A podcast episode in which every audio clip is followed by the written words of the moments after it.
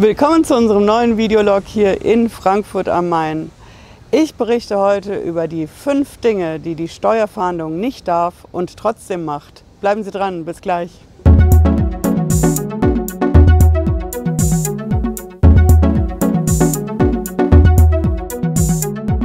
Hallo, ich bin Patricia Lederer. Ich bin Rechtsanwältin in der Frankfurter Steuerrechtskanzlei Lederer Law. Und ich sage willkommen hier in Frankfurt am Main. Natürlich in der Bankenstadt, in der es ums Geld geht. Genauso wie in unseren Videologs. Hier geht es ums Geld in Sachen Steuer und Finanzamt. Und ich berichte und kläre auf heute zum Thema fünf Dinge, die die Steuerfahndung nicht darf und trotzdem macht. Ja, wie kann das passieren, dass die Steuerfahndung Sachen macht, die sie überhaupt nicht darf? Ich zeige das anhand von fünf Beispielen, die wir in der Praxis jede Woche erleben und reinbekommen. Der erste Punkt ist der ganz wichtig. Die Steuerfahndung darf nicht provozieren. Provozieren klingt erstmal, was heißt denn das genau? Provozieren passiert definitiv bei jeder Steuerfahndungsmaßnahme. Man muss sich das so vorstellen, die Steuerfahndung kommt natürlich unangekündigt.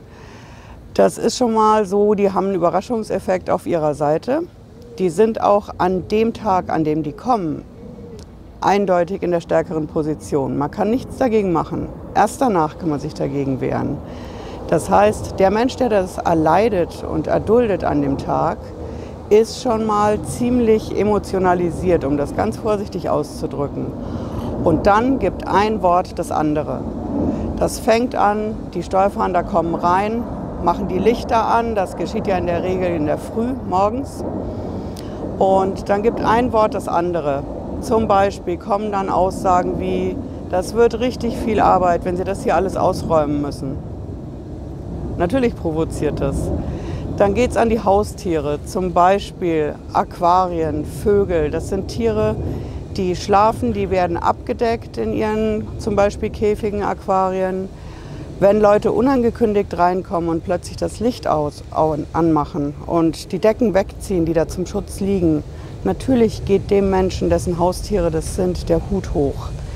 Da kochen dann die Emotionen richtig krass hoch und das Ganze gipfelt natürlich dann in der Befragung der Leute. Die Steuerfahnder stellen Fragen, ohne dass die Leute oft wissen, dass sie gar nicht antworten müssen. Es braucht keiner eine Stellungnahme abzugeben, sondern kann sagen, ich sage hier und heute nichts. Das ist das erste Ding, was Steuerfahnder nicht dürfen und trotzdem machen. Das zweite ist die Beschlagnahme von privaten Sachen. Kommt immer wieder vor. Die Steuerfahnder nehmen natürlich, wenn sie kommen, Sachen mit. In erster Linie ist das die EDV-Peripherie. Und es sind immer wieder private Sachen, zum Beispiel Musikinstrumente, Gitarren, Kinderspielzeug wird immer wieder gerne mitgenommen. Ähm, man könnte das auch an Ort und Stelle durchsuchen, aber wenn ich es mitnehme, erzeuge ich natürlich eine gewisse Drucksituation, ist auch eine klare Provokation und eigentlich darf ich das nicht, denn in dem Teddybären von dem Kind, ob da jetzt Bargeld drin steckt, Juwelen Kontoauszüge. In der Gitarre ist es genauso schwierig. Es gibt Methoden, um das fairer und verhältnismäßiger zu arrangieren und zu handhaben. Ähm, die Beschlagnahme von privaten Sachen ist ein ganz schwieriges Ding und löst natürlich Klagen danach aus. Denn die Sachen werden oft nicht zurückgegeben, vielleicht mal mit erheblicher Verspätung. Und natürlich geht den Leuten da auch der Hut hoch. Da hängen wirklich die beiden Provokation und private Sachen beschlagnahmen ganz eng zusammen. Das dritte Thema, was die Steuerfahndung überhaupt nicht darf, ist das Thema im Umgang mit internationalen Menschen in diesem schönen Land. Das heißt konkret, die Steuerfahndung agiert auf Deutsch. Die kommen rein, die sprechen Deutsch. Die haben in vielen Fällen und zwar all denen, mit denen wir zu tun haben, keinen Übersetzer dabei, keinen Dolmetscher. Muss man wissen, wenn die Steuerfahndung kommt, dann wissen die ja vorher, zu wem sie kommen. Die haben ermittelt, die haben sich schlau gemacht, Ermittlungen angestellt, wer ist das. Ähm, die haben sich die Steuererklärungen angeschaut, vielleicht auch Kunden, Lieferanten befragt. Die wissen also ganz genau, ob das jemand ist, der die deutsche Sprache nicht 100% beherrscht. Selbst wenn das so wäre, würde der Mensch oft das Steuersprech auch nicht verstehen. Aber wenn jemand international ist, hat er einen klaren Anspruch auf einen Dolmetscher. Und zwar nicht irgendeinen Dolmetscher von mal eben irgendwo organisiert. Das muss schon ein vereidigter Dolmetscher sein, damit natürlich die Garantie da ist, dass da alles korrekt übersetzt wird, wenn die Steuerfahndung da ist. Und Aussagen macht, wenn man selber Aussagen macht. Man muss verstehen, was los ist. Und deswegen ist es auch wahnsinnig wichtig, dass dieses Video hier aus Frankfurt kommt. Denn wir leben hier jeden Tag mit, aktuell sind es 177 Nationen. Menschen aus 177 Nationen, wenn die den Steuerfahnder vor der, vor der Tür haben im Haus, haben die konkret ein Anrecht und ein Menschenrecht darauf zu verstehen, was ist der Tatvorwurf, wonach wird gesucht und was wird mitgenommen. Dann können Sie auch die richtigen Berater einschalten und sich dagegen wehren. Ja, das ist das dritte Ding. Das vierte Thema hängt damit ganz eng zusammen, was die Steuerfahndung nicht darf. Es gibt wahnsinnig viele Menschen in diesem Land, die sind hörgeschädigt. Das bedeutet konkret, ein hörgeschädigter Mensch versteht nicht alles, was die Steuerfahnder ihm an dem Tag der Durchsuchung, der Beschlagnahme sagen, was sie ihm vorwerfen.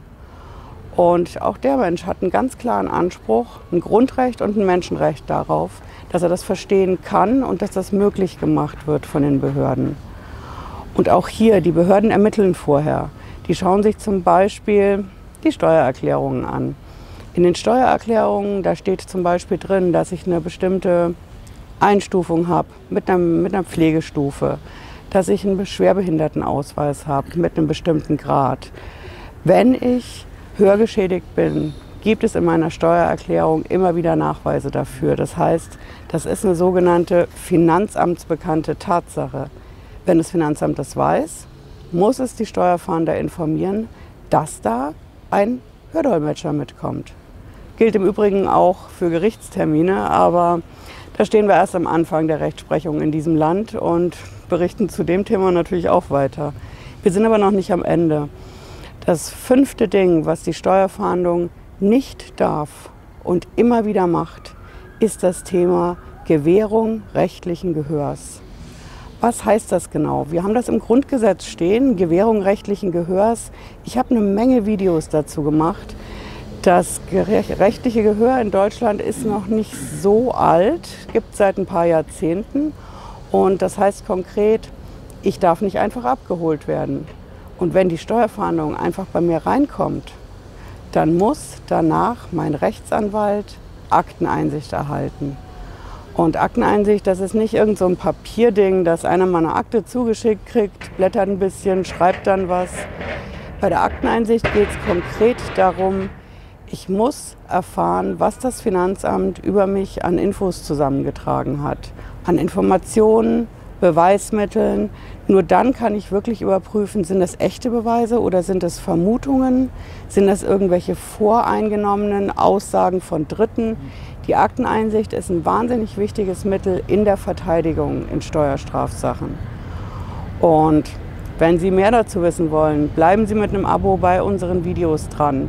Wir haben dazu in der Wirtschaftswoche ein Interview geführt und die Steuerfahndung verfolgt die Menschen zunehmend in diesem Land. Vielen herzlichen Dank für die Aufmerksamkeit heute. Lassen Sie mir auch gerne ein Däumchen hoch da und wir sehen uns nächsten Freitag. Ciao.